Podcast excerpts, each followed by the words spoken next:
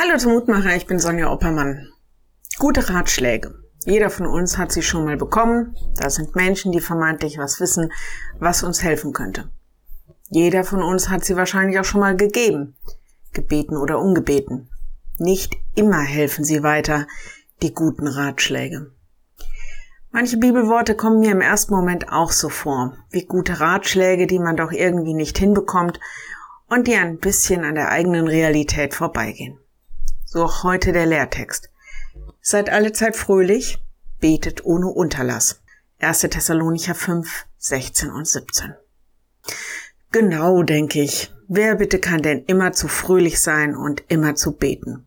Paulus, was für ein Ratschlag. Angesichts des Leides und der Not in der Welt, gerade jetzt wieder Ukraine, Türkei, Syrien, Chile und die ganzen anderen Krisenregionen, ich muss allerdings eins bedenken. Dieses Wort ist nicht an alle gerichtet, sondern an die, die von sich sagen, wir gehören zu Christus. Wir gehören zur Gemeinde.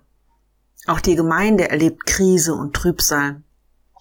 Aber Paulus bestimmt die Fröhlichkeit eines Christenmenschen nicht aus den äußeren Umständen, sondern aus der sicheren Gewissheit, durch Jesus Christus gerettet zu sein und sicher zu sein, dass niemand und nichts uns aus seiner Hand reißen kann. Und das Gebet ist eine ganz normale und natürliche Folge dieser Verbindung. Wir hören ja auch nicht auf zu reden oder zu atmen. Wieso sollten wir aufhören zu beten?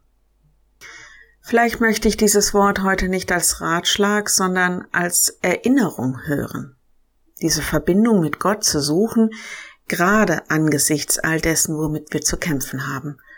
Und dann, ja, zuversichtlich und gewiss zu sein, dass Gott auf unserer Seite steht. Ich lade dich ein, noch mit mir zu beten.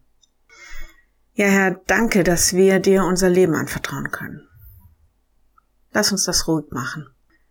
Lass uns das frei machen von aller Angst und Verzagtheit. Wir bitten dich heute besonders für die Menschen in der Ukraine, in der Türkei, in Syrien. Du siehst das Sterben dort und überall auf der Welt.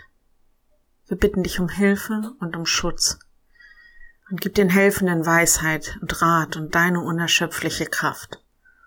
Zeig Wege auf, Menschenleben zu retten, nicht zu nehmen.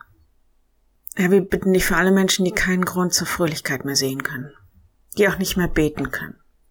Wir bitten dich, dass du ihnen ein Lichtschein bist in ihrer Dunkelheit und dass sie Schritte des Vertrauens tun können, mit dir an ihrer Seite. So segne alle und uns auch. Amen. Morgen ein neuer Mutmacher bis dahin. Bleib behütet. Tschüss.